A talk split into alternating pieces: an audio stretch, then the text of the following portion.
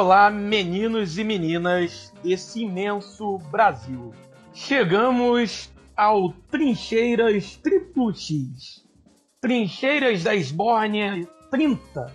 Hoje comigo não tenho nenhum dos meus dois camaradas de trincheiras. Adriano Ferreira está lambendo sua cria. Um beijo para a querida e pequena Maria Cecília. Yuri Freire está lá em na Dinoland, né, lá na terra de Dino, lá no Maranhão. Mas temos aqui comigo os bravos e honrosos convidados do Sul que vieram até essa humilde trincheira da Esbórnia para a árdua missão de analisar o resultado da eleição mais insana do mundo, a do Clube de Regatas Vasco da Gama, quer dizer, é, não, não é a do Vasco, é Rato Palho. É a dos Estados Unidos da América, de meu Deus, que merda. Então se apresentem aí, né? Primeiro, vamos lá, Ricardo, por favor, falar você que esteve aqui já nessa trincheira, depois eu falo você esteve, mas não esteve, depois eu falo desse desencontro nosso, mas vamos lá, Ricardo, por favor. Saudações, Nilvio. Muito obrigado pelo convite novamente. Uma, uma satisfação muito grande estar aqui com vocês, estar aqui com o Bernardo. E vamos aí debater um pouquinho sobre o que vai acontecer nos Estados Unidos. Vamos ver se as pessoas que estão imaginando que o futuro vai ser brilhante a partir da eleição do Joe Biden estão sendo otimistas demais ou se estão sendo suficientemente realistas. Perfeito. E, por favor, Bernardo, agora faça, sua, faça aí a sua apresentação. Tudo bom, pessoal? Bom nível, muito obrigado pelo convite, muito legal estar aqui, estar aqui com o Ricardo, que é um grande amigo. E eu já digo de cara que as coisas não vão melhorar. Né? As pessoas são ingênuas. Eu só fico fazendo um paralelo na minha cabeça o que seria se a Hillary tivesse ganhado. Né? A festa que ia ser. Ia ser ruim de aguentar. Ia ser pior ainda, né? Mas então estamos aí, vamos discutir esse problema que é um grande problema, apesar de termos muitas minimizações, tanto da esquerda quanto da direita, né? Com certeza. É, então, Bernardo já começou a jogar aí é, água no, no, no chope da galera aí que pô, já tá dizendo aí que o Biden vai salvar a humanidade do mal, do império do mal, o Jedi Biden, que chegou aí para combater o lado negro da força.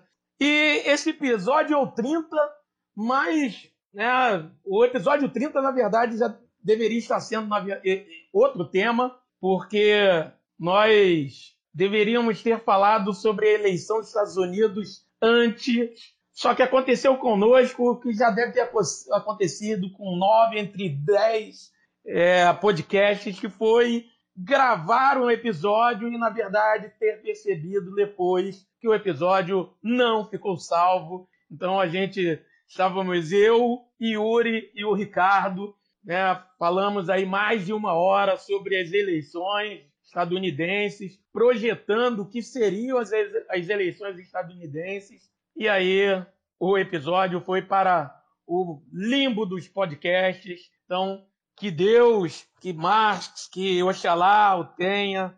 E vamos lá, vamos para esse que, se Deus quiser, tá tudo certo aqui, tá, tá, tá gravando e todo mundo vai ouvir depois. Nosso episódio teve o mesmo destino do que o voto dos negros americanos da Flórida em 2000, né, Nilson? Muito bom.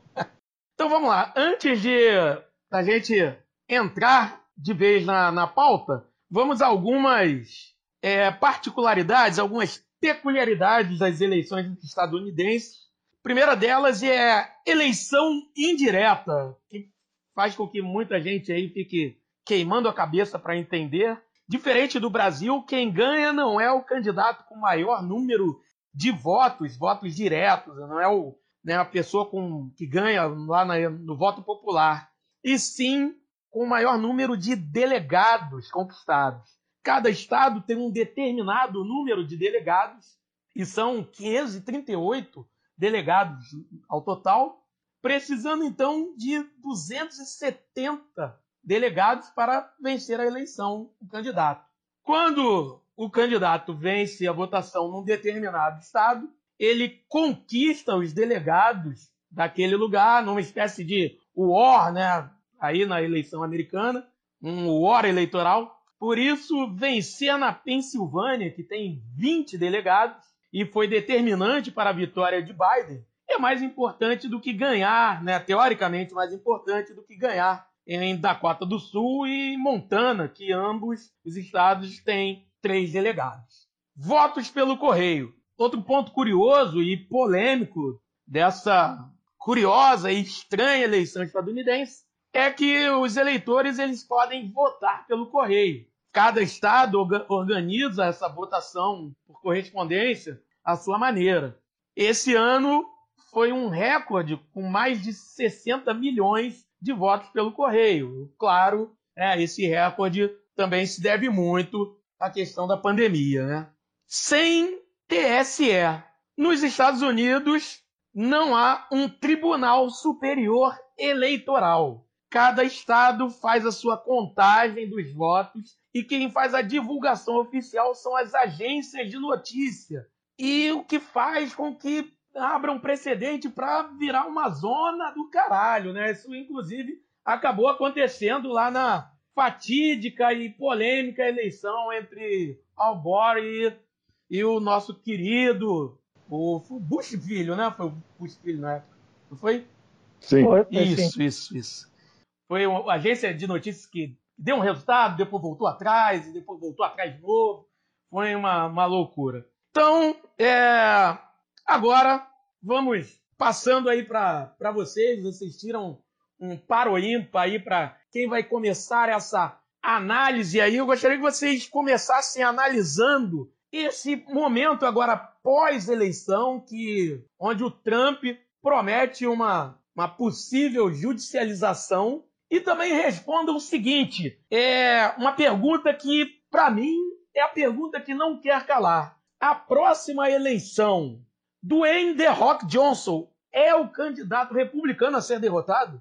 Uh, bom, essa questão da judicialização é uma coisa que uh, eu falei em outros lugares, e é um processo similar com o que acontece no Brasil, que o poder judiciário tem cada vez mais influência na política, né, e é um poder cada vez mais conservador. Uh, o fato do Trump também estar tá bem tranquilo para fazer essa judicialização, no sentido de que ele insiste muito nisso, é que o fato dele ter nomeado muitos, mas muitos juízes para a primeira e para a segunda instância dos Estados Unidos. Né? O Obama nomeou cerca de 230 juízes nos oito anos, o Trump nomeou 212 em quatro anos. A maioria desses juízes que o Trump nomeou são de organizações super conservadoras, como a Heritage Foundation e a Federalist Society. São organizações que têm a ideologia do Tea Party, né, são libertários, no pior sentido possível do termo. Sabe, esse, essa galerinha de fórum de, da UOL Jogos? Então, esse pessoal, esse tipo de pensamento que essa galera tem. E é contra aborto, contra homossexualismo, contra negros, contra as minorias. Contra né, a vida. E, está, sim. Não, eles são pró-vida, segundo eles. Pró-vida, né? Claro. A deles. De branco, claro. Né? E Estado mínimo. Então, um, eles também têm a noção, e é uma coisa que o Dick Cheney também também batia muito na tecla, que é do o poder unitário do executivo. Tem uma certa vertente da política americana, e principalmente do, dos republicanos, que é lançar mão do poder unitário do executivo. Eles acham uma coisa muito muito injusta. O presidente tem que ser uh, tensionado politicamente por burocratas de instituições que não foram eleitos, etc. Então seria muito mais democrático se o presidente mandasse em tudo, entende? Uh, essa galera também é, ela, ela vai por essa vertente política. E uh, pelo originalismo da Constituição americana. Quer dizer o quê? Que a Constituição americana ela tem que ler de acordo com o que ela foi escrita, não de acordo com o tempo corrente, né, o tempo atual. Então, por exemplo, não diz que tem aborto na, na, no papel da Constituição lá que foi feita no século XVIII. Né? Não, não fala nada sobre a legalização do aborto. Então, o aborto não pode ser legalizado, né, galera? Um exemplo, né? Faz sentido, faz sentido. É. aí, essa galera aí foi nomeada em massa uh, na gestão do Trump. Ele nomeou, e para a segunda instância, ele nomeou, nomeou 53 juízes, dos quais oito não são formalmente vinculados a essas, essas duas instituições. E para a Suprema Corte, nomeou três juízes, uh, um deles acu acusado de assédio sexual, o outro é um alcoólatra e a outra é Amy Barrett. Que talvez muitos também celebrem na mesma pegada Kamala Harris, que ela é a primeira juíza que tem dois filhos pequenos e tal, e, tem, e ela é bem nova, né? You go, girl. mas, mas, aí, ela também, super conservadora, contra aborto, é mais ou menos uma Damares, assim, só que essa aí conseguiu casar. Né?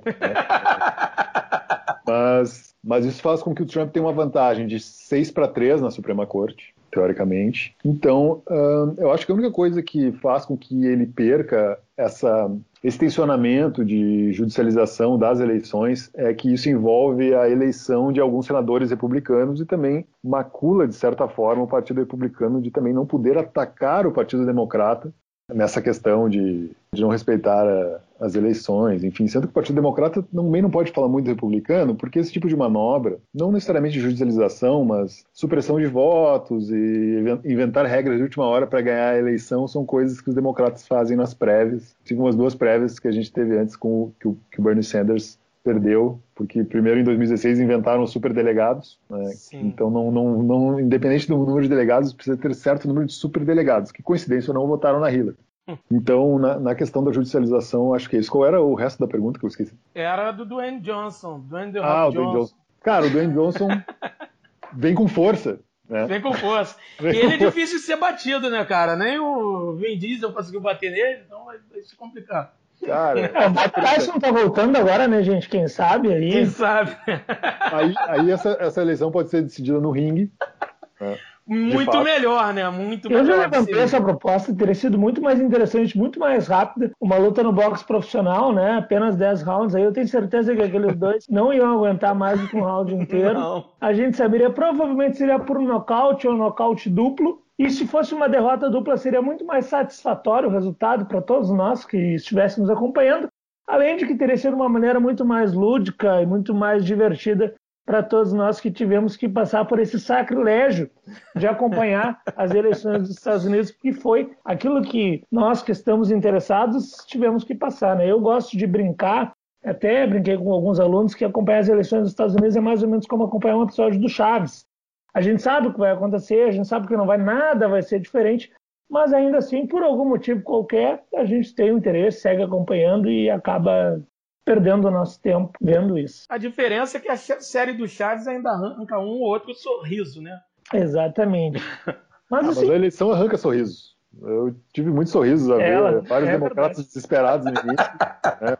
Guga Chakra em polvorosa. Pô, pode crer. Aquela, a, a, aquela convocação de qual, qual estado aqui? Aquela convocação pedindo já um, um impeachment de Biden? Não, e o pior não Fala, é pô. isso. Além de, de, de, ver algumas manifestações de fora Biden, de pedido de impeachment de, de Biden e, e eleição fraudada, vimos algumas manifestações patéticas de comemoração à vitória de Biden espalhadas pelo Brasil também. Evidentemente, mobilizaram um total de pouquíssimas pessoas, pelo menos, mas ainda assim foi o que, no, o que aconteceu no nosso país nos últimos dias. Porque, e aqui eu, eu, eu já vou me permitir tangenciar um pouco esse assunto, mas porque a esquerda liberal e a direita têm nos feito ao longo dos últimos anos, e nós temos que lutar contra isso, elas têm rebaixado as nossas expectativas. Né? Então, chegando num cenário eleitoral absolutamente horroroso, como foi esse de 2020, assim como havia sido de 2016, ou como tem sido no Brasil,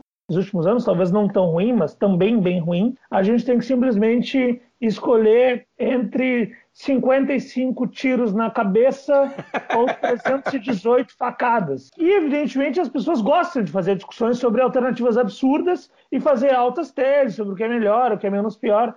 Eu, sinceramente, estou um pouco cansado disso, então já estou aqui lançando a minha, o meu apelo para que a gente não tenha que se deparar com esse tipo de situação. Em alguns momentos no Brasil, a gente até está vendo alternativas um pouco melhores, né? Mas de maneira geral ainda o cenário está bastante ruim. Eu vou, vou voltando um pouco ao tema. Além dos pontos que o Bernardo tocou, que já são extremamente importantes, eu gostaria de fazer uma reflexão em relação ao que, que representou a candidatura do, e a presidência do Donald Trump. Primeiro que eu acho que o Trump ele não é exatamente um, um ponto de inflexão na história dos Estados Unidos, ao contrário do que, que gostam de mostrar os nossos queridos analistas de política internacional, sobretudo aqueles que trabalham em veículos importantes das televisões brasileiras, ele não é exatamente um ponto fora da curva. A gente já teve alguns exemplos assim na história. Basta lembrar que em 92, por exemplo, na eleição do Clinton, surgiu um terceiro candidato, que foi o Ross Perot, que hoje em dia a gente fala muito pouco, mas ele era uma figura que de alguma forma se assemelhava ao Trump. Ele era um empresário, também se colocava como uma alternativa, só que a diferença foi que ele concorreu como um terceiro candidato e, portanto, ele não conseguiu vencer as eleições, mas ele fez 18% dos votos. Então, não é a primeira vez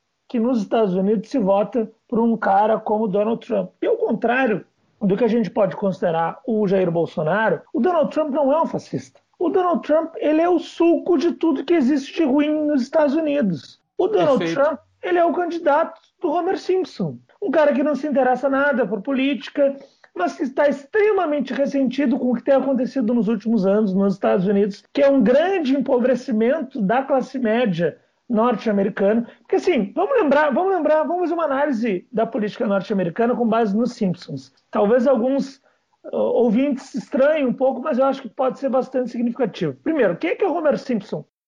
Homer Simpson é um operário. Ele é um operário, ele trabalha numa usina nuclear na sua, na sua cidade, né, em, em Springfield. Springfield. Uma cidade bem pequena, por sinal, né? Vamos lembrar disso. Exatamente, numa cidade bem pequena. Ele tem três filhos. E a esposa dele não trabalha.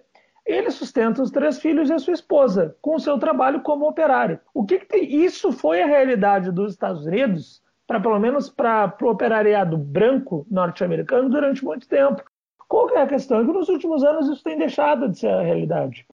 Tem, tem havido um empobrecimento geral da classe trabalhadora norte-americana nos últimos anos. E até o, o, Bernie Sanders costuma dizer né, que os americanos estão trabalhando cada vez mais por mais horas e por salários menores. E parte dessa classe trabalhadora branca está se sentindo muito ressentida com esse processo e está muito enfurecida com o Partido Democrata, que nos últimos anos basicamente se tornou um partido que não defende nem a classe trabalhadora estadunidense e que basicamente diz que defende as minorias. Eu digo que diz que defende porque esse é um discurso absolutamente mentiroso. Né?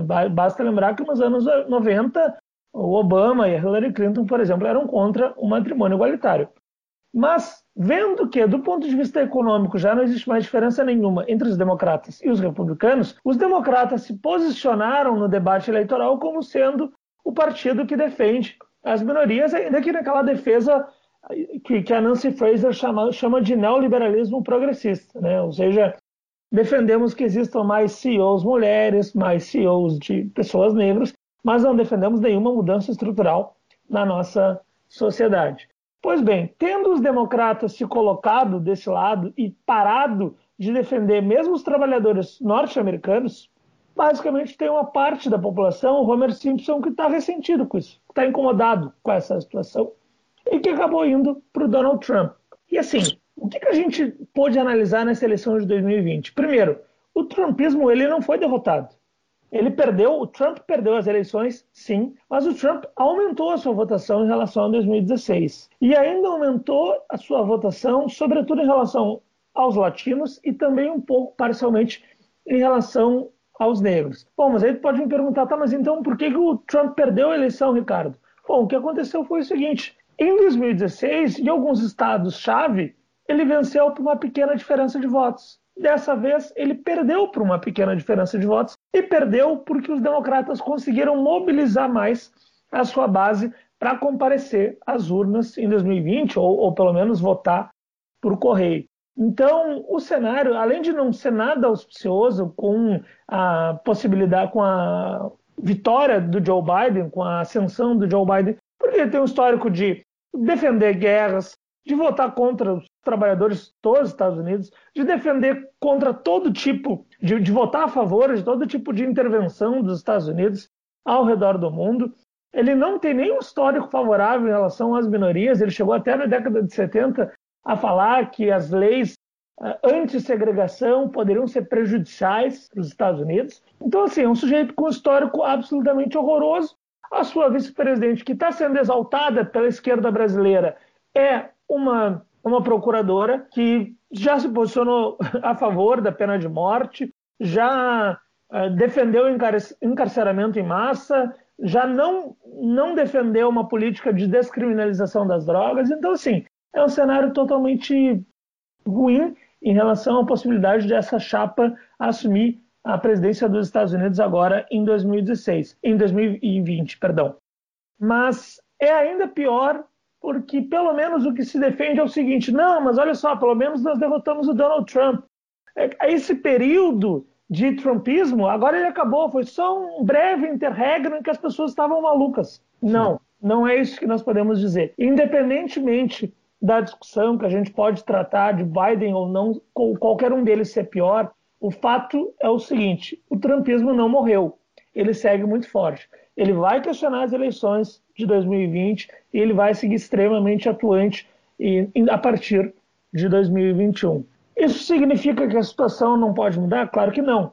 A gente não tem bola de cristal. Agora, nós não podemos esperar que, fazendo as mesmas coisas que nós estamos fazendo desde sempre, que as coisas podem mudar. Elas vão seguir mais ou menos iguais.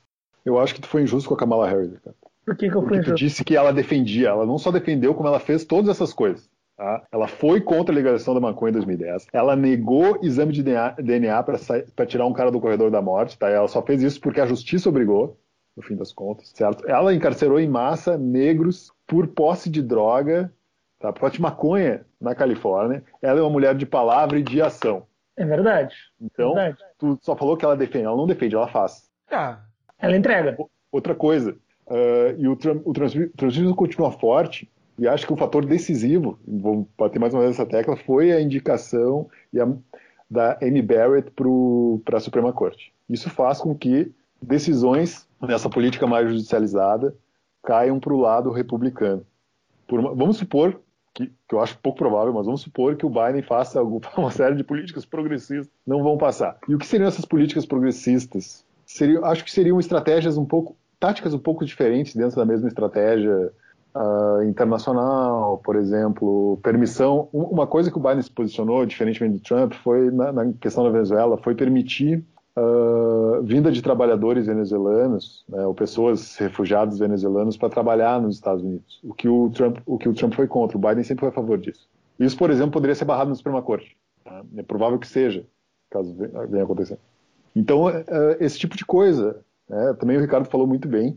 Lembrando que essas práticas, a prática do Partido Democrata é de, de diminuição dos direitos dos trabalhadores, de perseguição, também de perseguição das minorias. Quem começou o próprio muro, essa, toda essa política de muro né, no México foi o Clinton, uh, encarceramento, em, encarceramento em massa, Clinton, um processo que vem acontecendo e uma desigualdade que vem aumentando desde os anos 80, principalmente. Sim, e assim, é, é a, a, história, a história nos mostra que, que o, não há grande diferença entre presidentes do Partido Democrata e o Partido Republicano. Né? Ah, se a gente pegar de lá de trás para cá, a gente vê que os presidentes de ambos os partidos são capazes de, de atos terríveis, né? Desde Franklin Roosevelt, que era um democrata, que fez campos de concentração e colocou é,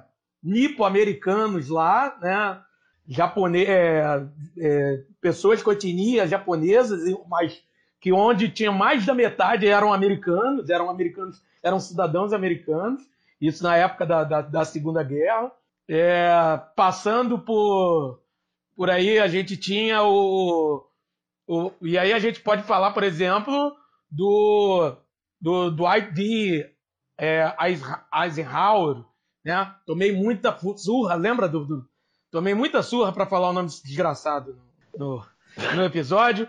Agora eu melhorei minha pronúncia, não saiu perfeito, mas eu melhorei minha pronúncia graças a, a, a, a professora Débora Ferreira que me ajudou na pronúncia, com meu verbo to be, que está melhorando.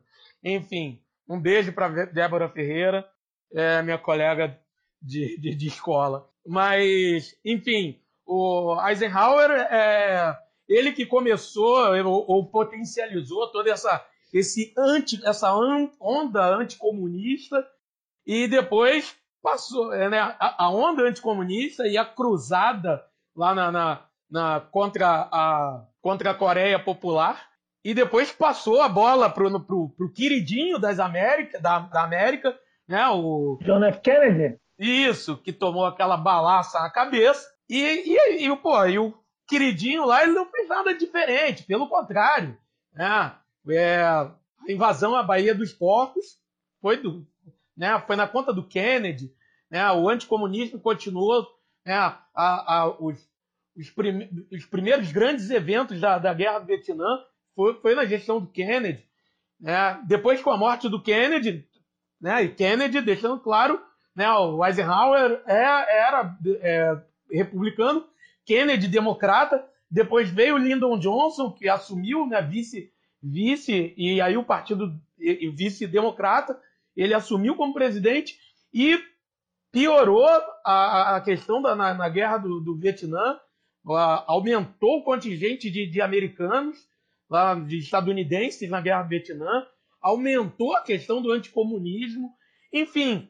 E aí alguém pode falar, ah, mas era antigamente. Não, não, não é antigamente. Hoje em dia a gente, a gente viu isso tudo. A gente viu o, o, o Obama assumir como a esperança, né, o rosto da esperança no, no mundo e bombardeou nações, fez, fez tudo o que um, um, presidente estadunidense sabe fazer.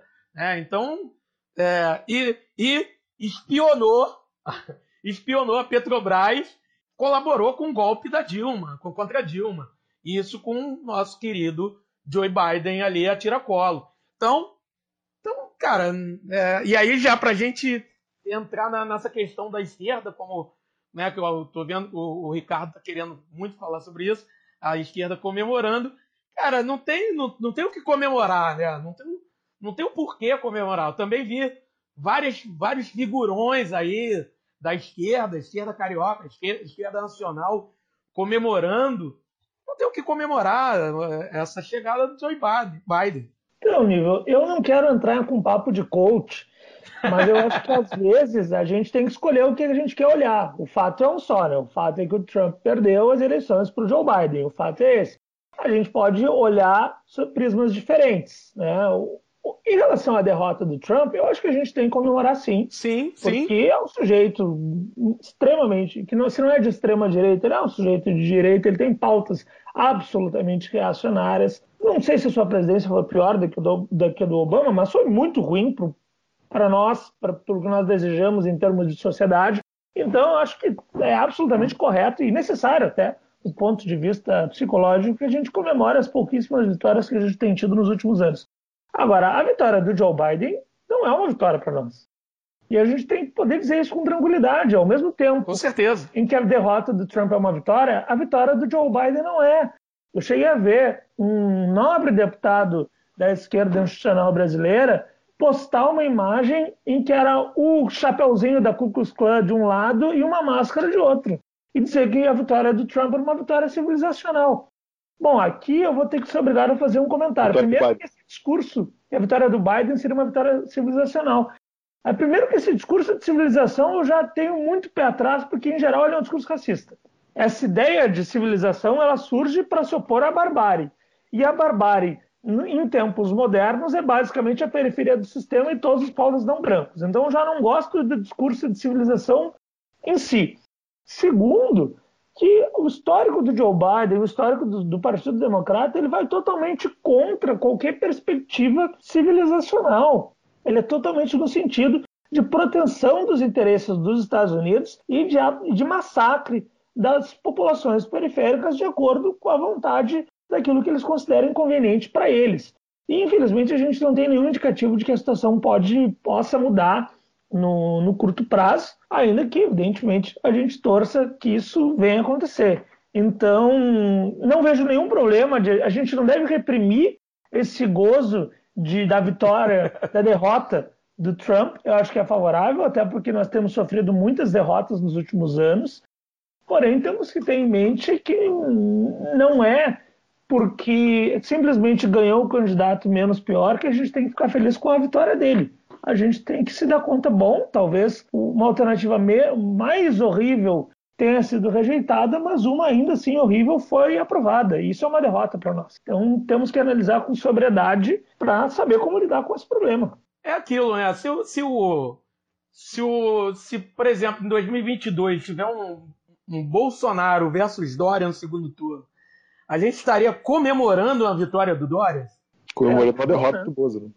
É, comemorar uma vitória do Bozo é uma coisa, mas comemorar uma vitória do Dória, uma derrota do Bolsonaro é uma coisa. A vitória do Dória é, é, é bem indigesta também. Eu, Bastante. Eu, eu, acho que essas pessoas, eu não eu, eu vejo assim, eu acho que elas querem achar alguma coisa boa para se sentir melhor com a, com a vitória do Biden, enfim, querer de fato achar porque uma coisa mudou, então isso é o gatilho para uma série de mudanças virtuosas, um, uma noção assim evolucionista da, da, perspectiva histórica que ah não agora a partir disso é a fagulha para um negócio agora só vem coisa boa aqui tipo, sim, sim, eu sim, acho eu acho Bernardo que isso tem muito a ver com esse rebaixamento de expectativas. Muitas vezes, quando eu estou debatendo política com algumas pessoas e, e, e, muitas vezes me perguntam e tentam que eu, que eu dê uma, uma postura, uma posição mais favorável, mais otimista em relação ao Joe Biden, ou ao Dória, ou ao quem quer que seja, as pessoas acham que eu tenho uma postura pessimista. E eu sempre digo, não, que eu sou, sou um otimista.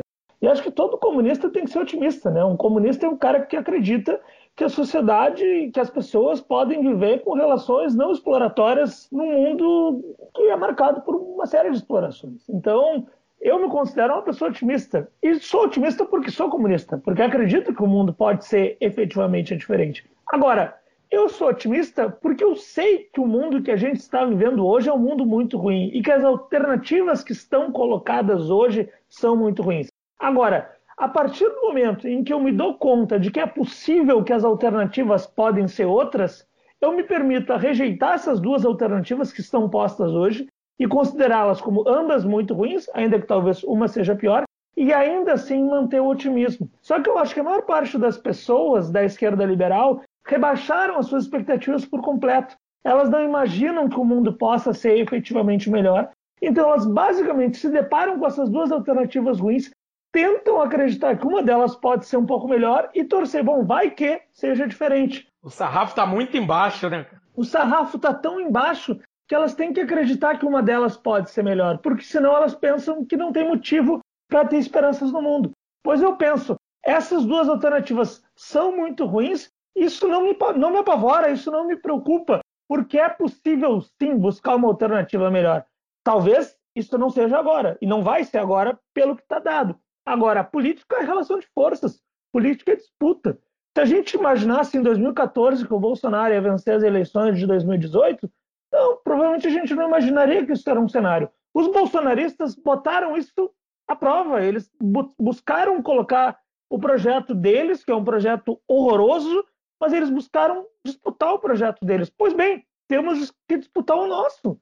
Se hoje em dia a gente teve que meramente se contentar com a derrota do Trump, paciência, vamos tentar buscar. Claro que a gente não, não disputa a política nos Estados Unidos, a gente disputa no Brasil. Nós vamos tentar disputar dentro do Brasil um projeto que seja, mais que seja realmente alternativo, que proponha efetivamente mudanças. E é possível. Pode acontecer. O mundo muda. Às vezes eu ouço as pessoas dizerem: ah, mas as coisas não mudam. Gente, a gente não vive no feudalismo. A gente não vive na Idade Média, a gente não vive na Idade Moderna, a gente vive num mundo completamente diferente. Então, o mundo vai mudar. Ele vai mudar para melhor se nós agirmos de uma forma melhor. E não individualmente, mas coletivamente, buscando soluções para um mundo pós-exploratório, para um mundo em que as relações sejam efetivamente pautadas pela igualdade. É, a verdade é que as pessoas, a partir disso que tu falou, né, Ricardo, que foi muito bom, por sinal.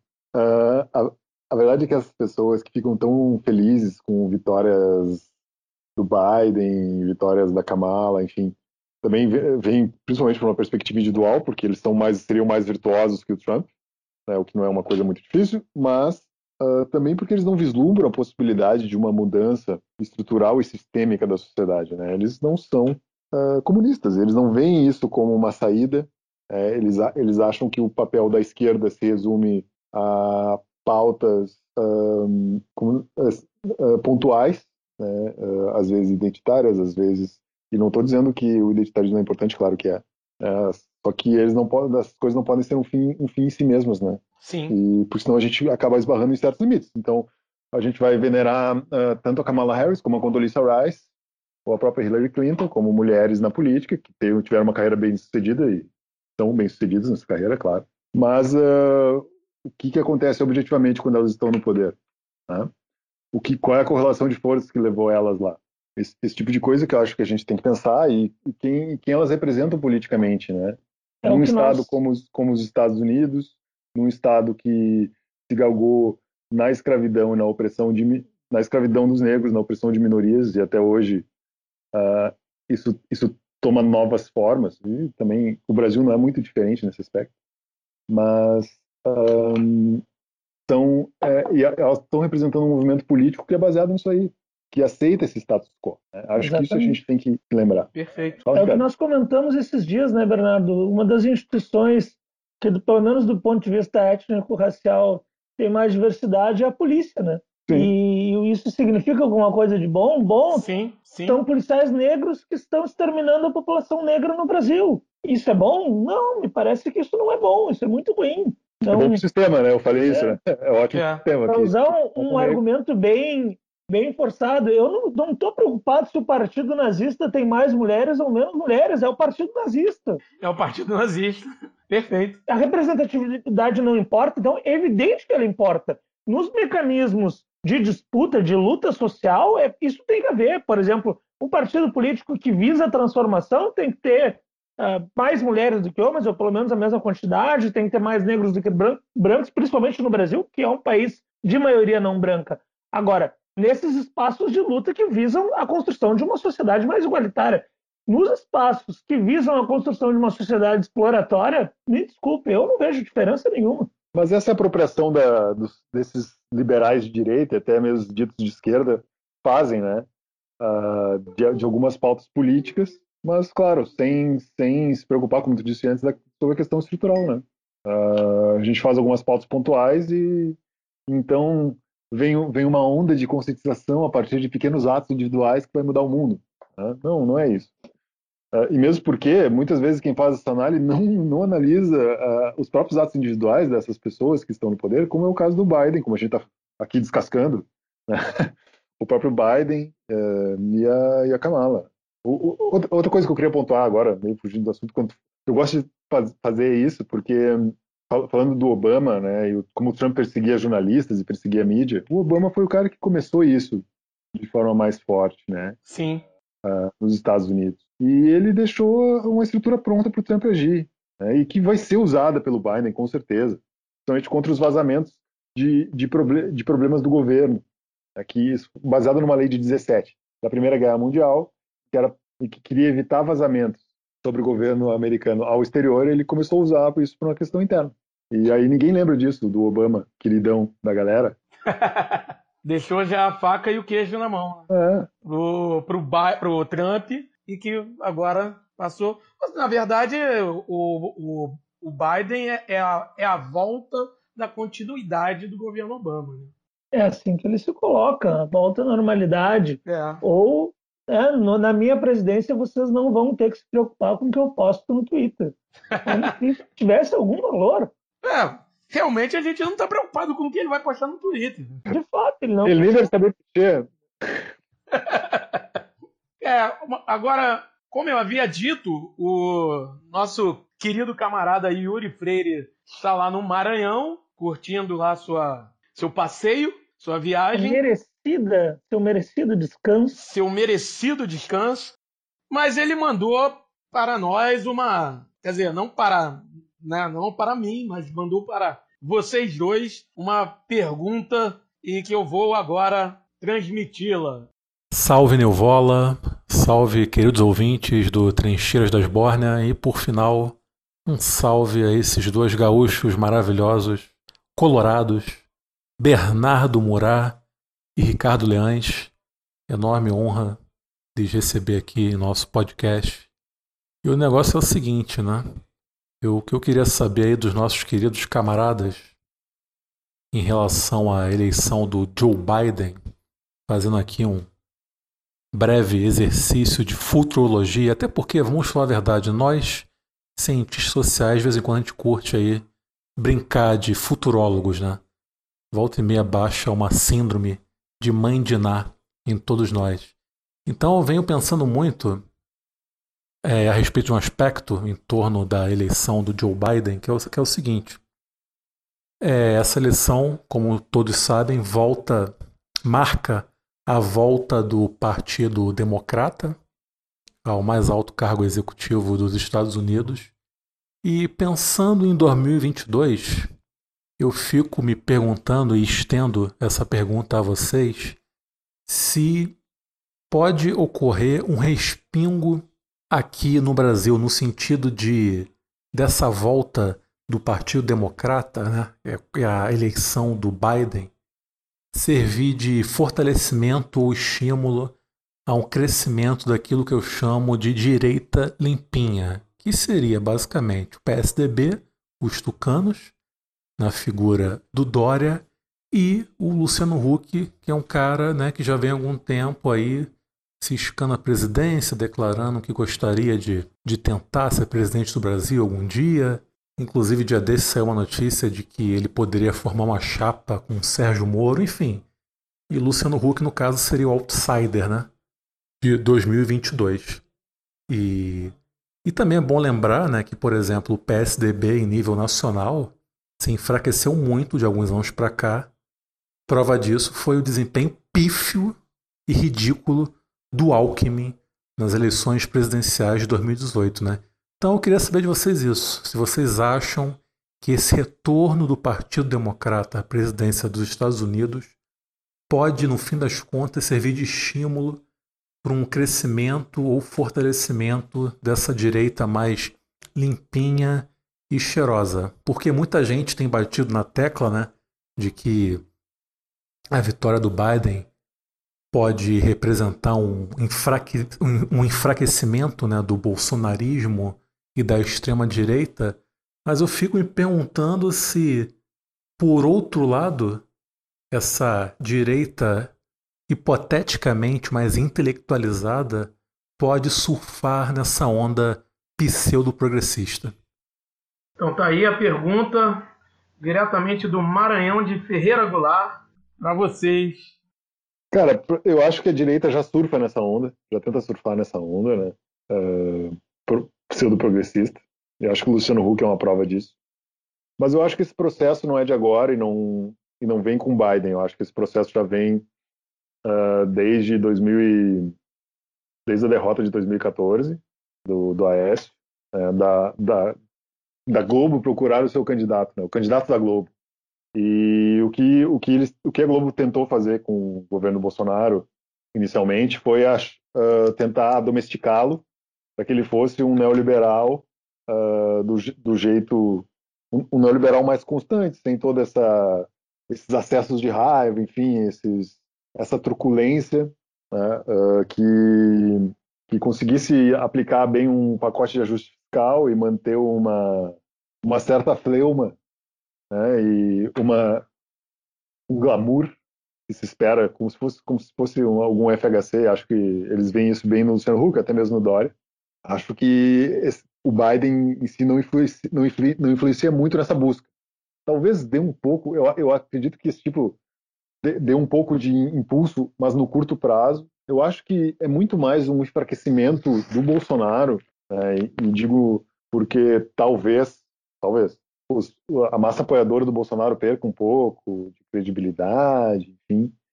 E, mas acho que de, a mudança da política do Biden para o Brasil uh, tal, mexa um pouco com o, setor, com o setor militar e talvez exija uma série de cooperações mais sofisticadas que o Bolsonaro não faz, uma série de, de adesão a pacotes e, e a projetos neoliberais. O próprio Biden sinalizou da, da, a política dele, por exemplo, na América Central, seria uma aliança para a prosperidade.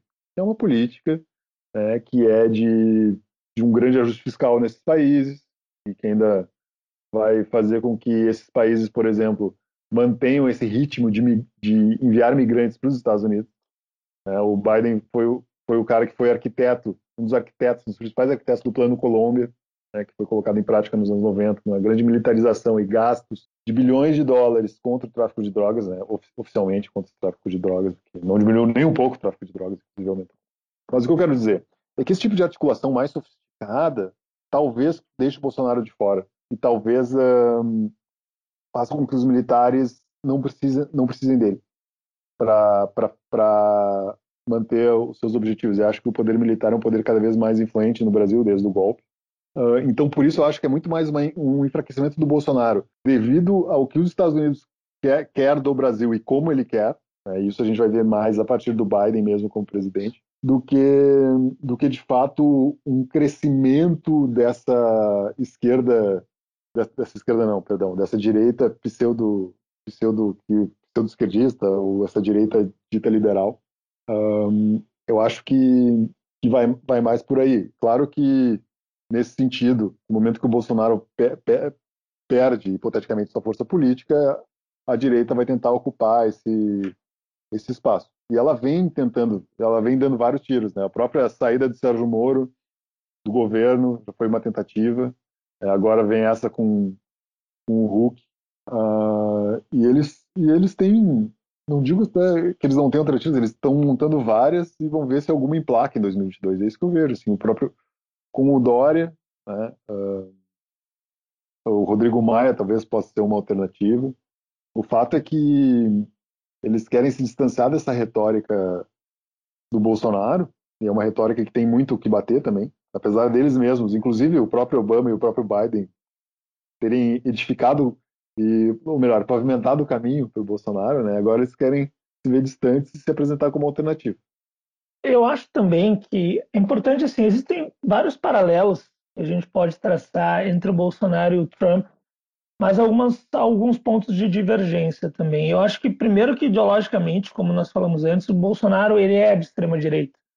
O Trump já é o sujeito mais maleável. O Trump foi um cara que apoiou eleições de democratas no passado. O Trump ele surfa numa onda e ele se aproveita de sentimentos racistas, retrógrados, misóginos que boa parte da população dos Estados Unidos tem para crescer. Mas se essa população tivesse outros sentimentos, talvez ele se aproveitasse disso também. Bolsonaro é um sujeito mais ideologicamente de, de extrema direita e até chegou a ser mais ou menos nacionalista no passado, mas acabou se colocando de uma forma totalmente entreguista.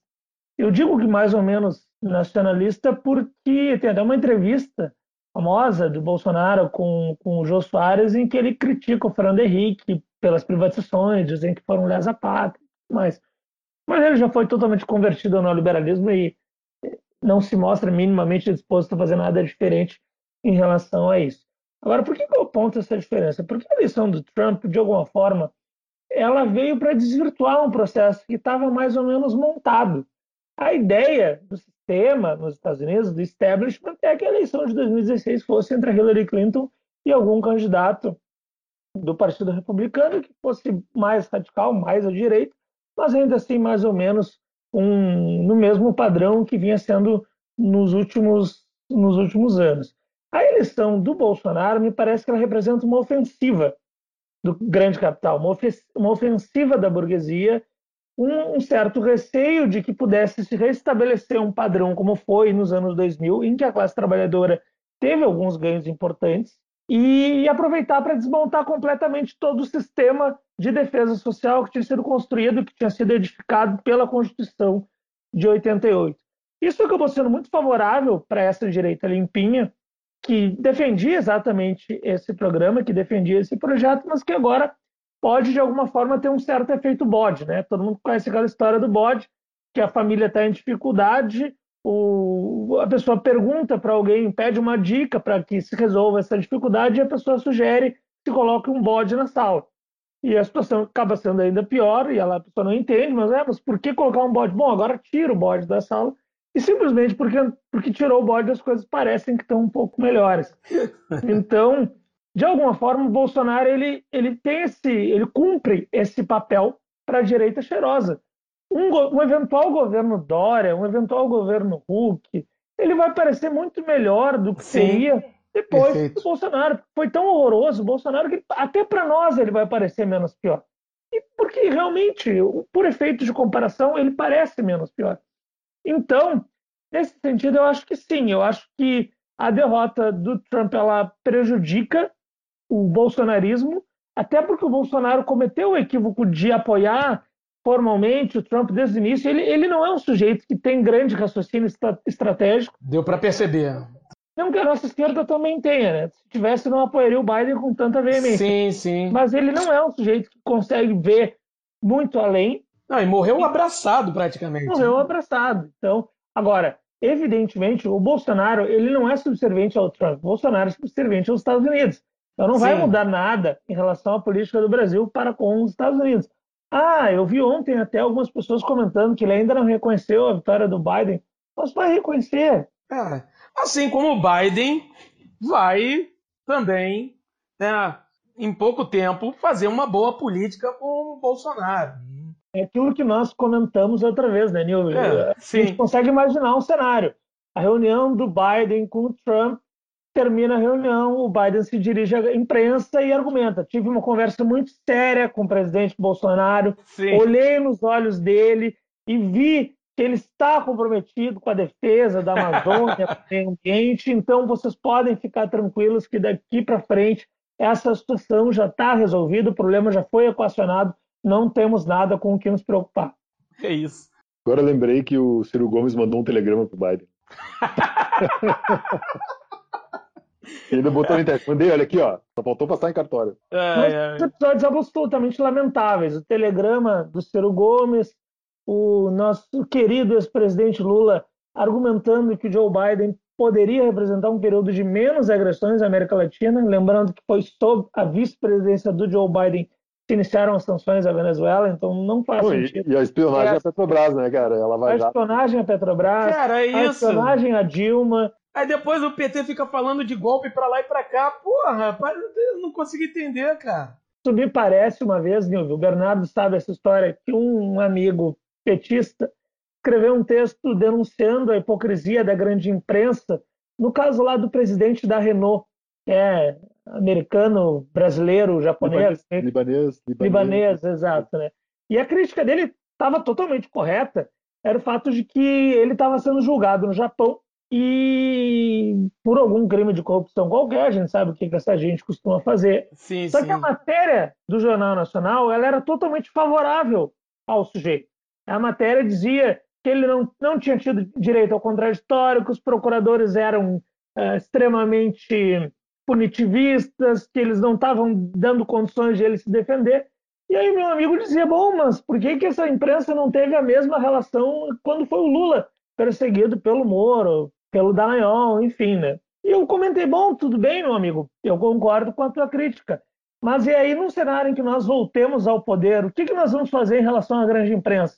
E aí ele disse, não, mas veja bem, a gente não pode tomar nenhuma medida muito radical, isso pode ser contraproducente. Então, basicamente assim, a situação é muito ruim, mas eu não defendo que se faça nada a respeito dela, porque eu tenho medo que a alternativa seja pior ainda. Bom, aí... Essa definição de conservadorismo, né? Tem o que fazer, né? Bom, não adianta falar em golpe se a gente não está preparado para lutar contra ele. É, é isso, né, cara? É isso. Não adianta dizer eleição sem Lula é fraude e participar da eleição. Se a eleição é uma fraude, não participa da eleição. E é uma fraude. Fique claro, realmente é verdade. Só que, bom, mas aí chega na hora H, tem aquele medo, como é que vai ser, e aquela possibilidade de perder cargos. Tá bom, aí talvez seja melhor. É, a, a, verdade é que o PT não tem mais, não, não parece ter nenhuma estratégia. O PT não. Tem, tem, tem gente que. Assim, a, gente que convive com pessoas mais esquerdas dentro do PT, a gente vê que eles têm o ímpeto, enfim, lutam, mas tu vai lutar para depois tu ouvir na, na eleição que o Haddad fala que não existe macroeconomia de esquerda nem direita, que existe macroeconomia, por é. exemplo. Né? Uh, ou a Glaze, o Haddad falando mal do Maduro e a Glaze falando bem, enfim, esse tipo de coisa não, não, não, tem estra, não tem grandes estratégias. O que o PT quer quando, quando Bom, tomar Fernando o poder? Haddad foi um sujeito que disse que Bacurau não, tem, não é sobre o imperialismo. Né? é. Escreveu um texto na Folha de São Paulo falando que o filme Bacurau, imagino que a maior parte dos ouvintes já tenha assistido, não se trata de luta contra o imperialismo. É. Que era para ele. Não sei ah, que filme que ele viu, né? Eu não sei que filme ele viu, né? Eu não sei, mas ele disse que o tema mais importante era o museu. Como ah, sempre, né? sim. né? Ele, ele, achou uma forma de achar que o que era importante é o que não era importante e que o que era importante não era importante. certo, tá certo. Errado é quem dá razão, Haddad. Falamos um pouco do Brasil, agora pensando um pouco mais na América Latina, mas falando dos nossos vizinhos. Como seria é, o Biden, agora a gente olhando um pouco mais para Venezuela, Cuba, própria Bolívia, que agora terminou, tá, tá aí com Lúcio Alves, acabou de assumir. Deixa eu só fazer um, comentário, antes de a gente fazer uma análise sobre o que representa o Biden para a América Latina, tu falou na Bolívia, né, Nilvio? Isso, isso me lembrou um fato bem importante em relação às eleições do ano passado na Bolívia, né? Porque as eleições do ano passado na Bolívia, Bolívia, país que recebeu a comissão da OEA, da Organização dos Estados Americanos, coordenada pelo Luiz Almagro, recebeu essa comissão, a comissão acompanhou o processo eleitoral como um todo. A OEA argumentou que a contagem dos votos foi interrompida tem uma explicação adequada e que houve fraude nas eleições de 2019 na Bolívia. Pois bem, o que, que nós nos deparamos em 2020 nos Estados Unidos? Primeiro ponto, a OEA ela não representa apenas países latino-americanos, ela representa toda, todas as Américas. Portanto, deveria acompanhar as eleições nos Estados Unidos. Os Estados Unidos, por serem uma grande democracia, por terem um sistema eleitoral absolutamente limpo e transparente, eles evidentemente recebem a OEA para vistoriar a sua eleição, certo? Sim. Errado! Alguns estados norte-americanos têm vistoria da OEA, os outros não têm e não pretendem ter. E aí eu te pergunto, como que a OEA se sente em relação a isso? Ela argumenta que o melhor seria que não fosse assim. Ela levanta suspeições em relação ao processo eleitoral norte-americano? Evidentemente não, mas ela diz que preferia que não fosse assim. E aí eu pergunto, o candidato de situação demanda que os votos sejam parados, de que pare a, a apuração da votação. A OEA suspeita alguma coisa em relação a essa eleição? Claro que não. Em alguns estados se para sem explicação nenhuma. A OEA suspeita que essa eleição seja roubada? Claro que não. Então, ter a grande potência no mundo te dá muitas vantagens. E uma das grandes vantagens é controlar algumas jurisdições multilaterais e, inclusive, é, controlar a narrativa se faz a respeito disso. Né? O próprio Joe Biden argumentou que esse sistema eleitoral dos Estados Unidos ele é a inveja do mundo. Eu fico imaginando que inveja que qualquer país pode ter de uma eleição que demora uma semana para ter o candidato e em que o voto popular não é decisivo, em que boa parte da população não consegue votar ou é convidada sutilmente a não votar. Mas, né, que sei eu, de como se comportam os povos ao redor do mundo, né? É, realmente eu tenho dificuldade de imaginar quem é que inveja o qual nação inveja o Trump, o, o, os Estados Unidos, mas tudo bem. É, talvez tenham inveja desse voto pelo correio, que é alguma coisa realmente bem fofa, bem interessante, né? Não, eu, eu, eu não quero ser injusto. Considerando-se a porcaria que é o sistema eleitoral nos Estados Unidos, em que a votação se dá numa terça-feira, eu acho que o voto por correio foi um avanço, porque possibilitou que mais pessoas votassem. Então a gente não pode ser injusto. A gente tem Sim. que ser objetivamente verdadeiro. Dentro deste sistema pavoroso, cujo objetivo explícito de seus criadores é afastar as pessoas do processo de votação, o voto por correio foi um avanço. É, mas a gente não precisa nem dizer que teve gente que votou e o voto está chegando agora e não vai ser computado, né? O voto vai tá chegando depois da apuração, não vai ser computado. Mas tudo bem. Agora, em relação à tua pergunta, Nilvio, Sim, isso. eu não vejo muitas perspectivas de mudanças em relação à América Latina. Assim, vamos lembrar, as ações dos presidentes nos Estados Unidos, a gente sempre tem que contextualizá-las e, e, e não pode achar que porque um presidente fez uma medida de abertura ou de, de fechamento, isso signifique necessariamente seria mais ou menos agressivo. Por exemplo, o Kennedy, como tu comentaste antes, o Kennedy iniciou a guerra do Vietnã e o Lyndon Johnson a aumentou. E o Nixon terminou. Isso significa que o Nixon era mais pacifista do que o Kennedy ou do que o Lyndon Johnson? É óbvio que não. Apenas o Nixon governou num contexto diferente.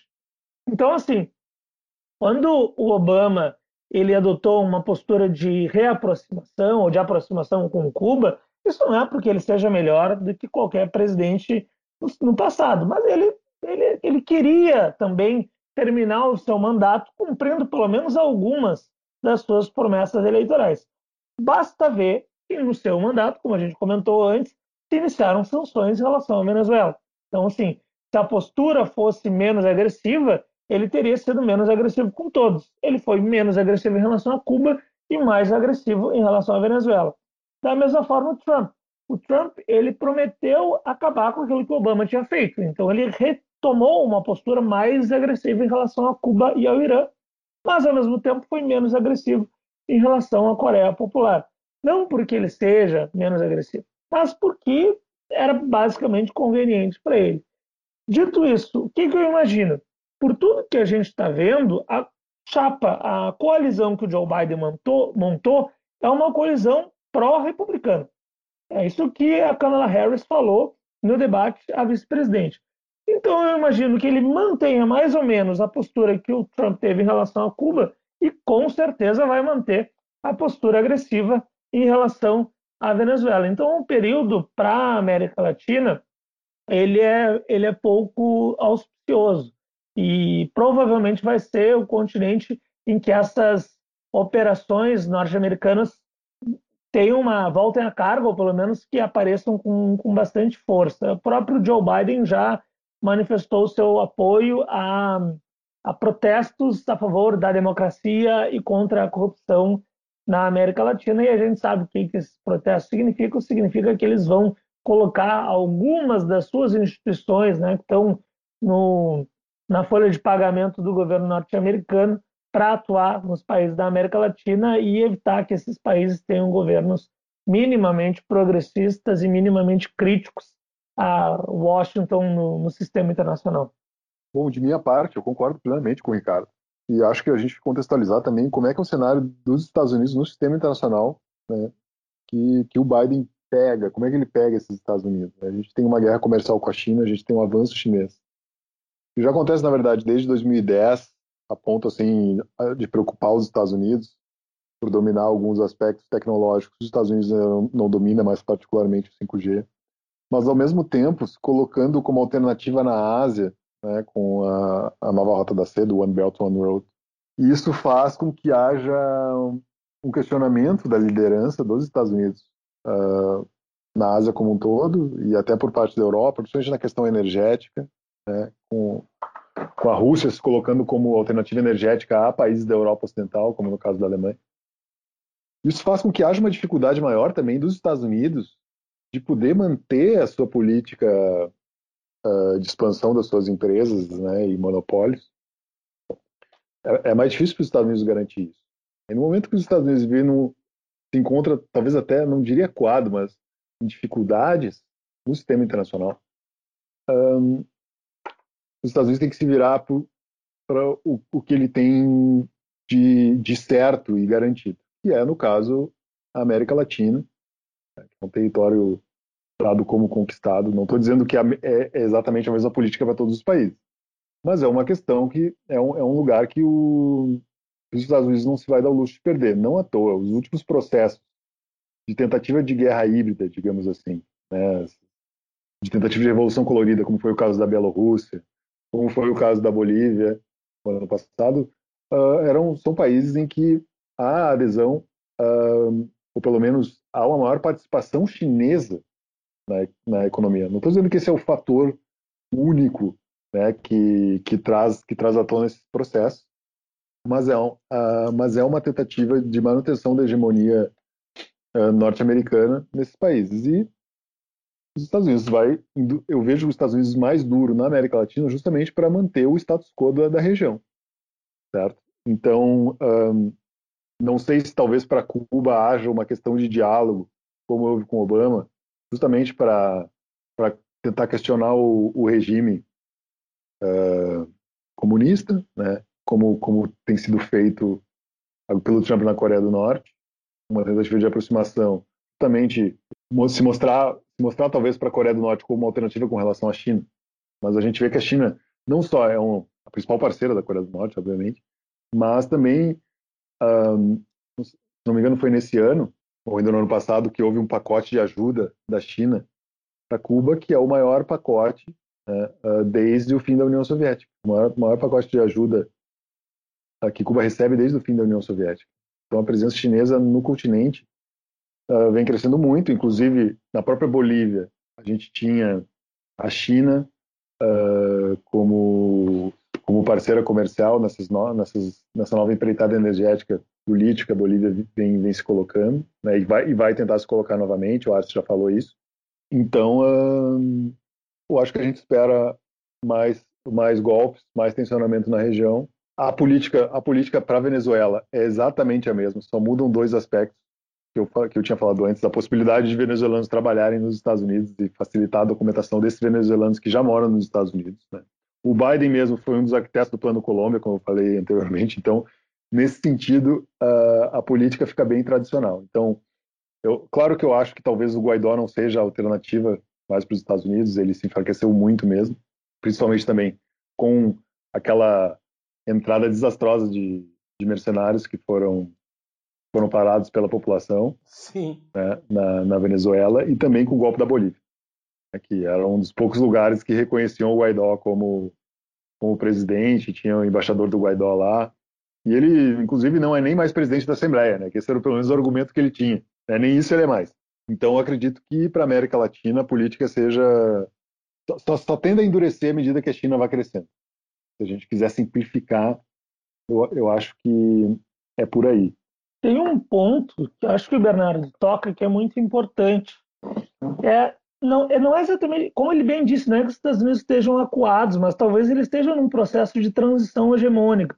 Os Estados Unidos ainda estão numa condição muito privilegiada em relação ao resto do mundo e o Nilvio sabe, o Nilvio sabe, o Bernardo sabe que eu sou um cara que bato muito em uma perspectiva que exagera a decadência do poder nos Estados Unidos, porque eu acho que a gente tem que ver qual é o tamanho do, do problema, tamanho da questão, mas é inegável que é uma transição, é um conflito. E não, não é a primeira vez na história. A própria guerra do Vietnã foi um momento em que a liderança dos Estados Unidos foi muito questionada.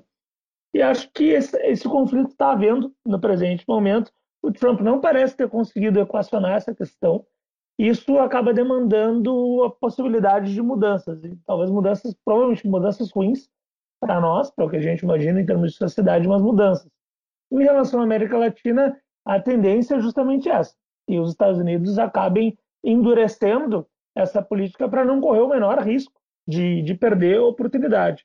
Então, talvez até diminuam as agressões a alguns países, desde que se imagine que eles podem entrar mais nessa área de influência. Né? Em relação à Coreia do Norte, a Coreia Popular, vocês acham que, que vai haver uma piora na relação? É que, na verdade, não houve melhora. É, sim. mas houve um diálogo, né? Houve o um início de um diálogo. A, a política da Coreia para os Estados Unidos ela é muito mais uma questão interna. Eu vejo assim como uma questão interna de, de manter uma certa distância uh, do que de fato um problema. Eu acho que ela, ela é usada politicamente. Uh, aí agora um exercício meu de futurologia. Como o Trump viu, viu talvez na Coreia uma alternativa de, de fazer diferente, talvez o Biden se distancie justamente para taxar, não, esse cara é um ditador, eu não dialogo, eu não dialogo com um ditador. E então, uh, claro que é mentira, porque né, dialoga com, por exemplo, a Arábia Saudita, né? Sim. O nome do país é o sobrenome do rei, né? Saudita, que é Saúde, né? Mas enfim. Mas a Arábia Saudita, Bernardo, eu acho que está sendo um pouco injusto. A Arábia Saudita está passando por processo de modernização. Há poucos anos ela permitiu que mulheres dirijam, por exemplo. Não, e tem até um robô que é cidadão. Mel ah, melhorou bastante. Então. Um país foi, melhorou, né? cara, melhorou. E outra coisa, a Coreia do Norte não é uma ditadura, né? Então, claro. o, o, robô já tem mais cidadania que a mulher, então. É, é verdade. É aí, ó. E o direito dos robôs ninguém fala. mas, mas voltando, um, então, a, a, Coreia do Norte é sancionada pelos Estados Unidos desde 1950. Uh, e isso não mudou. Houve, houve um afrouxamento, houve uma promessa de afrouxamento um pouco de afrouxamento lá pelos anos 90 com o governo Clinton, mas o governo Clinton esperava que, com o fim da União Soviética, o, o, a, o governo socialista da Coreia do Norte caísse, né, o que não aconteceu. Uh, mas, inclusive, teve a, a, morte do Kim Il-sung, então os Estados Unidos estavam apostando alto que o, o governo cairia. mas isso não aconteceu. E a partir daí, como os Estados Unidos não entregou a, série de medidas que disse que ia entregar para que a Coreia parasse com seu com seu plano nuclear, a Coreia, bom, continuou com o seu com seu processo uh, de fabricação de, de, armas nucleares. Enfim. Isso fez com que as políticas dos Estados Unidos se mantivessem duras e mais tarde um, a União Soviética foi sancionada, a, União, perdão, a Coreia do Norte foi sancionada pela ONU. E as políticas tendem a continuar, elas são prontamente arquitetadas pelo, pelos Estados Unidos, que comandam o Conselho de Segurança. Inclusive, a China uh, aceita as decisões do Conselho de Segurança porque ela sabe que ela pode burlar, principalmente com relação à Coreia do Norte. Ela tem capacidade para isso e ela faz isso. Uh, e a China sabe muito bem também que o Conselho de Segurança é, um, é hoje um órgão puramente americano.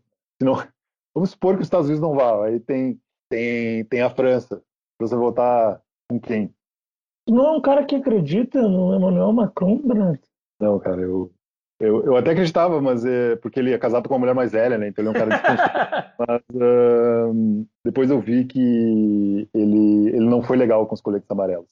Mas enfim, uh, eu acredito que a política do Norte só endurece. A medida, principalmente à medida que a China estiver mais forte. Claro que, a, apesar de da a Coreia do Norte não no sentido que ela não, já, não, não poderia fazer um ataque unilateral aos Estados Unidos, né? Só, só, só a capacidade de retaliação, porque fazer isso seria suicídio Qualquer Sim. país pequeno atacar os Estados Unidos não tem cabimento, né?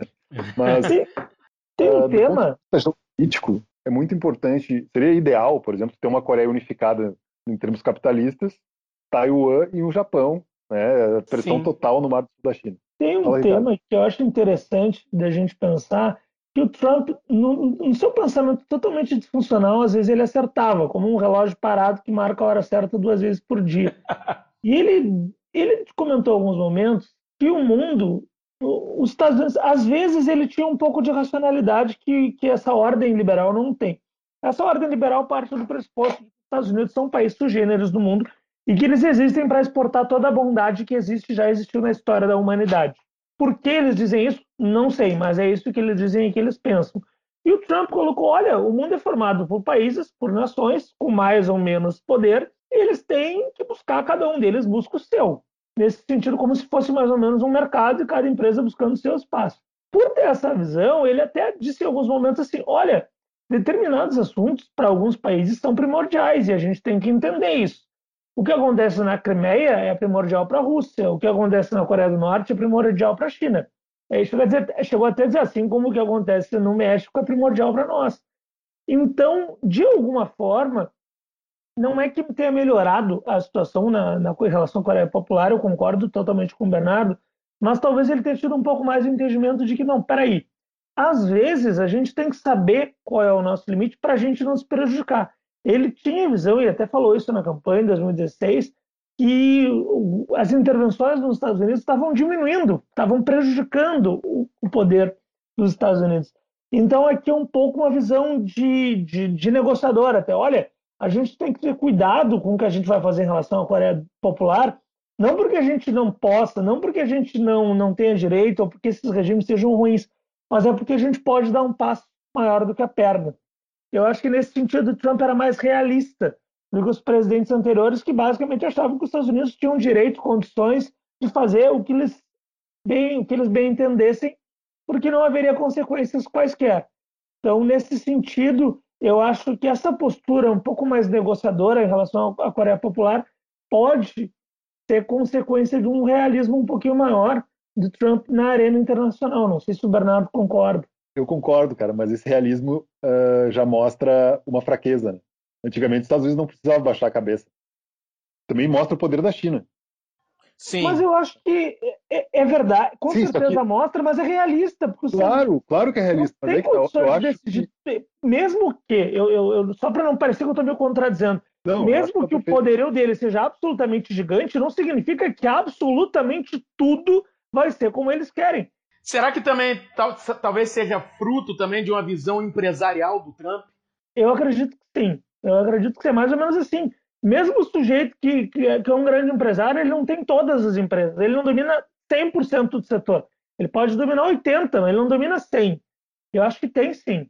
E ele tinha uma visão mais realista, e eu acho que a tendência com a volta do Biden é que se retome essa perspectiva de que os Estados Unidos são dominantes no mundo inteiro em relação a todos os assuntos e que tem tudo o que eles querem tem que passar para o resto do mundo e que cabe aos outros países meramente aceitar a sua vontade em todos os casos. Sim, isso, isso, isso, esse tipo de visão é o tipo de visão que hoje está com o Partido Democrata, daqueles globalistas que acreditam que os Estados Unidos de fato devem impor né, uma ordem global e que, de acordo com os Estados Unidos, é uma ordem global democrática. Né, e, e, o, e o pessoal que apoiava o Trump, uh, e cha, chamados pejorativamente também de globalistas, né, que chamavam esse pessoal de globalista pejorativamente, que seriam mais americanos, eles sabiam, eles sabiam desse tipo de limitação desse sistema. E por isso que o Trump se colocava como um outsider, porque ele rejeitava esse status quo internacional que os Estados Unidos construiu principalmente a partir da segunda metade dos anos 80.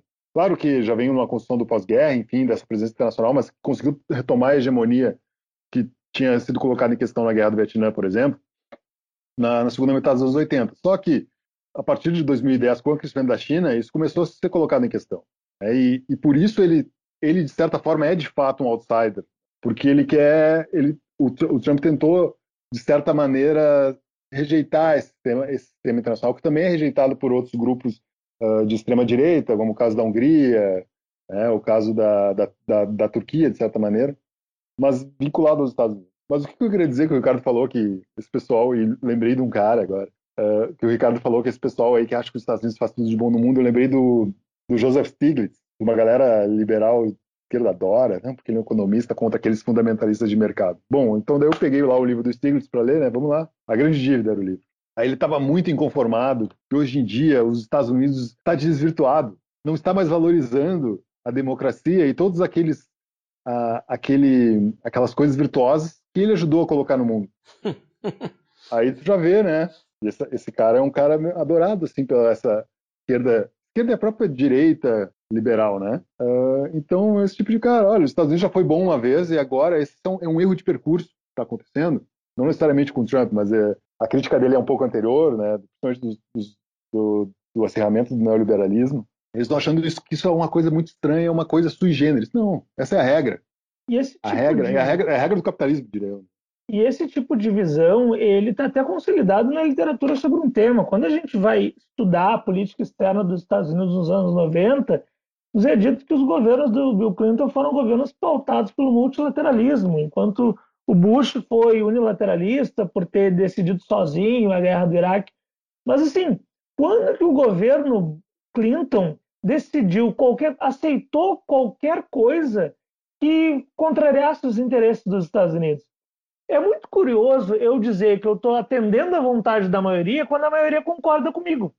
Né? Aí, aí é fácil eu dizer, não, mas olha só o quão democrático eu estou sendo. Eu estou fazendo o que a maioria quer. Sim, mas é o que eu quero também. Aí, no momento que a maioria muda de opinião, eu decido de maneira unilateral. Não, olha só, antes eu era multilateral, agora eu unilateral. Não, ele foi unilateral nos dois casos. Apenas a diferença é que nos anos 90, para sorte ou para circunstância mais favorável, os outros países concordavam, concordaram com as medidas que o governo norte-americano queria tomar. E só para terminar esse ponto, e voltando naquele, na, na pergunta do Nilve, eu acho que muitas vezes o Trump ele era mal compreendido porque ele tem essa estratégia do empresário. Ele, ele acredita nisso, ele fala várias vezes, let's make a deal. E, e, muitas vezes a declaração dele não é o que ele vai fazer, não é o que ele pretende fazer. É só para forçar os outros países a, a, agir de uma forma que ele considera interessante. Então, quando ele falava em acabar com a OTAN e que os países europeus não, não faziam, não tinham condições de garantir sua própria segurança, ele nunca propôs de fato acabar com a OTAN. Ele queria apenas reverter alguns padrões que ele não considerava que estavam sendo adequados, que alguns países estariam se aproveitando da hegemonia, da liderança dos Estados Unidos. Então, é, sempre na análise em política internacional, assim como em qualquer tema, a gente tem que sair do nível do discurso e conseguir percorrer as entranhas da realidade para ter uma visão mais acurada daquilo que está efetivamente acontecendo. Ah, essa questão do multilateralismo é maravilhosa. Né? A gente até estava brincando tem uma, uma teoria nas relações internacionais que é da interdependência complexa. Então, é, países são uh, interdependentes para foder a periferia. eles eles uh, se combinam todos. Uh, não, interdependência, interdependência complexa não é exatamente isso, mas enfim, os Estados Unidos com, uh, vai lá e fala com o Japão e com a Alemanha e, olha, surpreendentemente eles concordam né, que, de fato, uh, na periferia o trabalho tem que ser um salário bem baixo e em péssimas condições, né? Então, porra, esse é multilateralismo, esse é o multilateralismo dos, dos democratas, entende? A gente vai construir uma hegemonia para fazer com que ela funcione, agora só que as outras pessoas concordam. Posso posar como o grande chefe do diálogo, mas. Exatamente, seria como se né, na, na minha família aqui, com, com o sujeito, com a sua esposa e seus filhos, chama todo mundo para conversar, para tomar uma decisão, e quando eles concordam, ele aplica. Quando eles discordam, ele faz a vontade dele. Que diferença faz se ele chamou para conversar? Então, que diferença faz se o Bush não chamou os outros para conversar? A questão é que eles, tanto Bush quanto Clinton, queriam fazer aquilo que eles consideravam prioritário para os Estados Unidos. A diferença do Trump em relação aos outros é que ele diz isso. Os outros mentem que convidam os outros para negociar, eles mentem que querem escutar. O Trump era realista. Não, eu vou fazer o que eu acho bom para os Estados Unidos.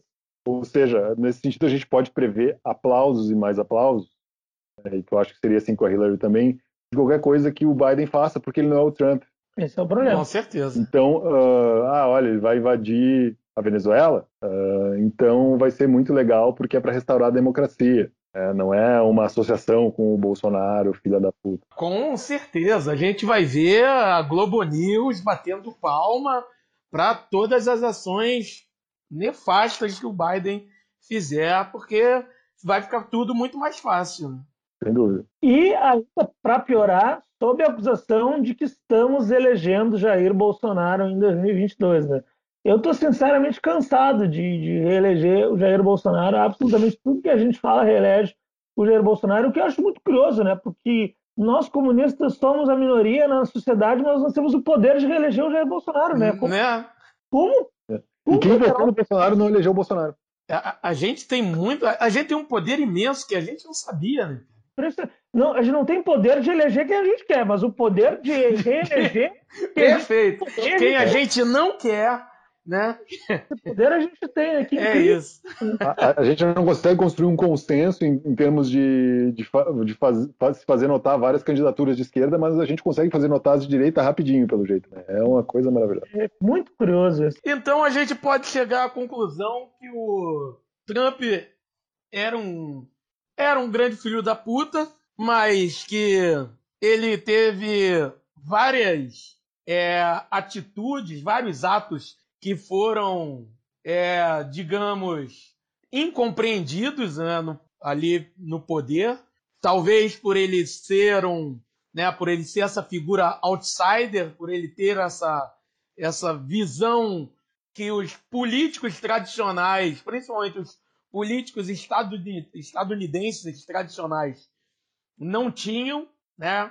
Então a gente pode dizer que, que fazer essa análise dele e fazer uma análise que o Biden, ele, apesar de ser essa alegria, essa esperança toda que muita gente é, já alardeou, ele, na verdade, pode muito bem ser é, um, anunciar muito mais problemas do que é, do que a gente imagina. Ou a gente não, né? Essa, essa galera, esse bonde da esperança, imagina aí. É isso? Eu, eu, eu acho que ele não era incompreendido. Né? Eu acho que ele só era criticado pelo, pelo fato dele ser aberto, como o Ricardo disse. Né? Exatamente. Às vezes, a forma ela serve ao contrário do que algumas pessoas pensam. Nem sempre a forma ela é simplesmente uma, um, um exagero do conteúdo. Às vezes a forma serve para ocultar o conteúdo, né? Então, é mais ou menos, eu gosto muito de trabalhar com analogias, né? Então é mais ou menos como aquele grupo de pessoas no interior em que o marido, todos os maridos traem a sua esposa. Agora, vai ficar muito chato se numa conversa no fim de semana, no churrasco do fim de semana, o sujeito disser abertamente que todo mundo trai a esposa. Fica chato, né? Para os demais que fazem isso. O Trump, ele é o cara que falou isso. Olha só, gurizada, é isso que a gente faz.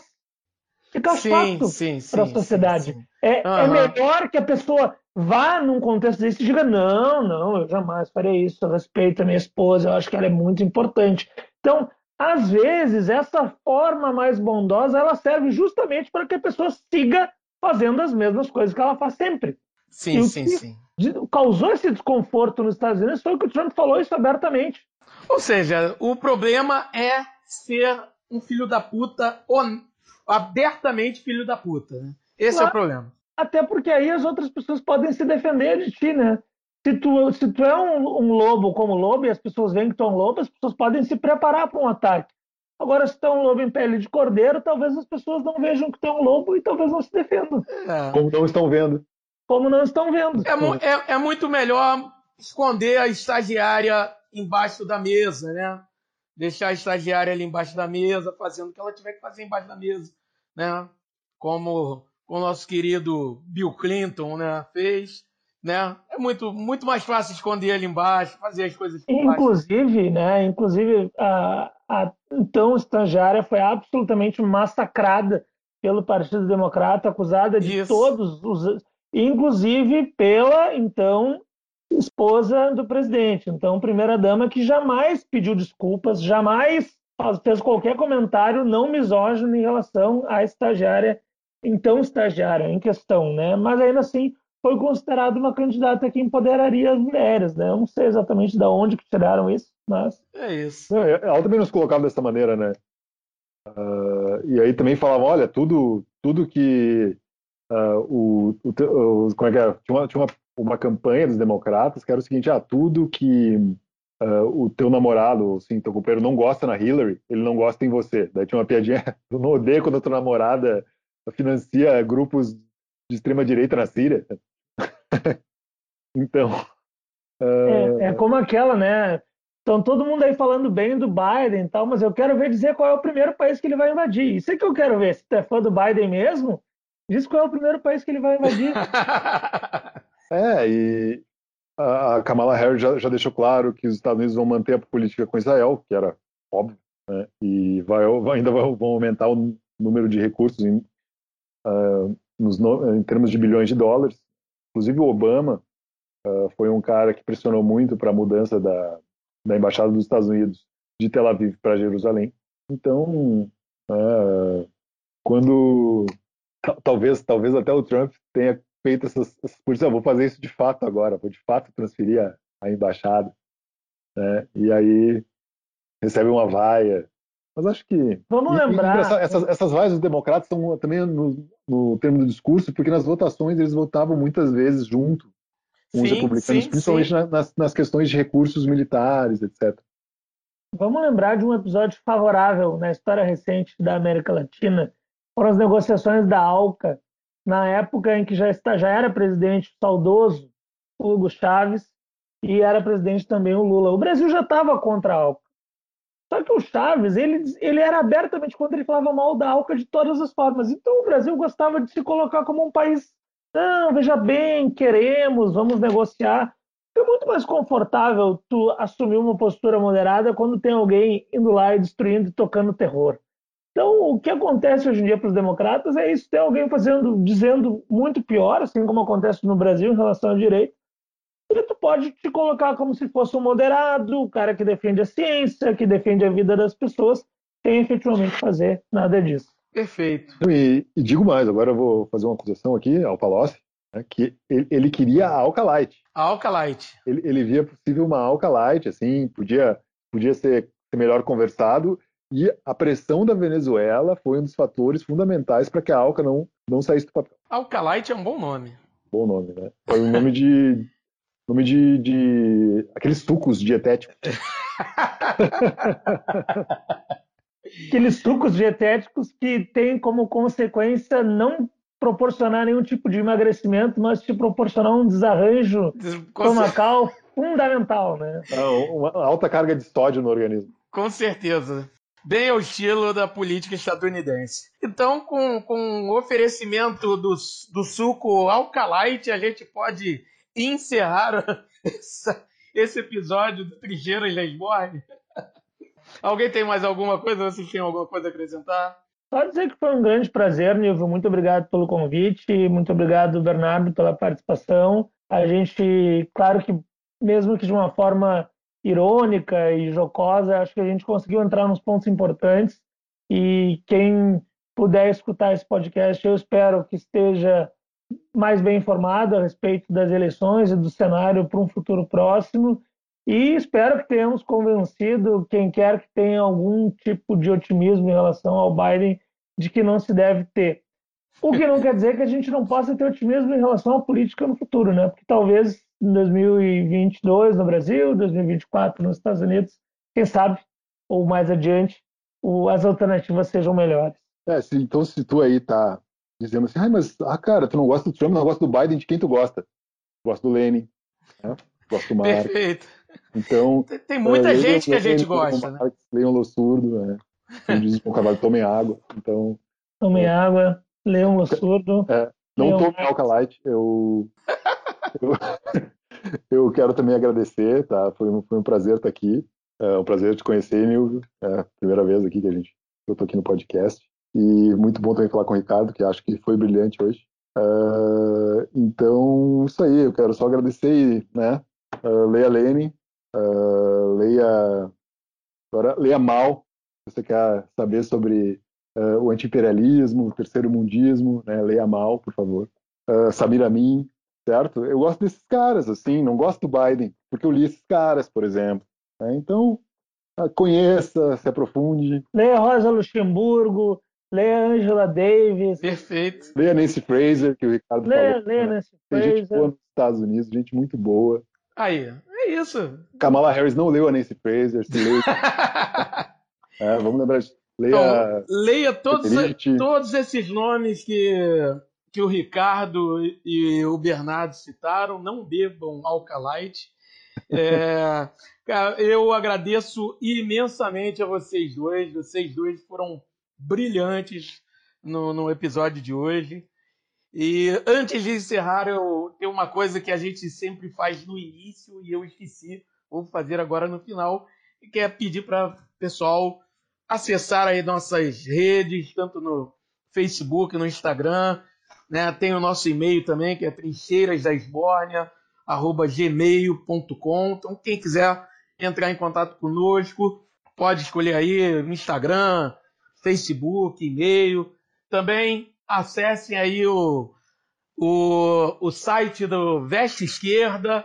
Quem quiser aí comprar camisas, blusas com estampas super maneiras, tem é só colocar lá o, o cupom Trincheiras, vai ganhar um, um desconto maneiro. E também tem a nossa camisa, nossa blusa em homenagem ao Glauber Rocha.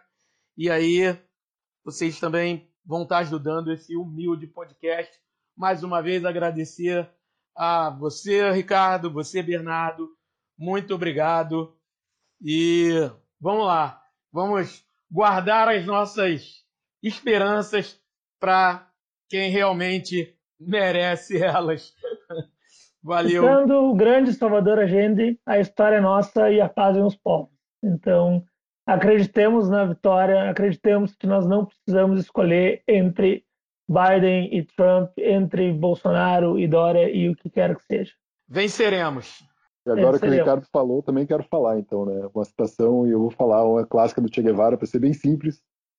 Não se pode confiar ao imperialismo, pero ni tantico assim. Nada. Então, fique de lição, não se confie no imperialismo. A gente sabe o que acontece, o que acontece quando se confia no imperialismo. Então, o que, que dirá do Biden? Né? certo? Perfeito. É isso, forte abraço. Pô, perfeito. Com, com essa citação do Bernardo, encerraremos com chave de ouro esse episódio do Trincheiras. Obrigado a todos e todas. Até a próxima.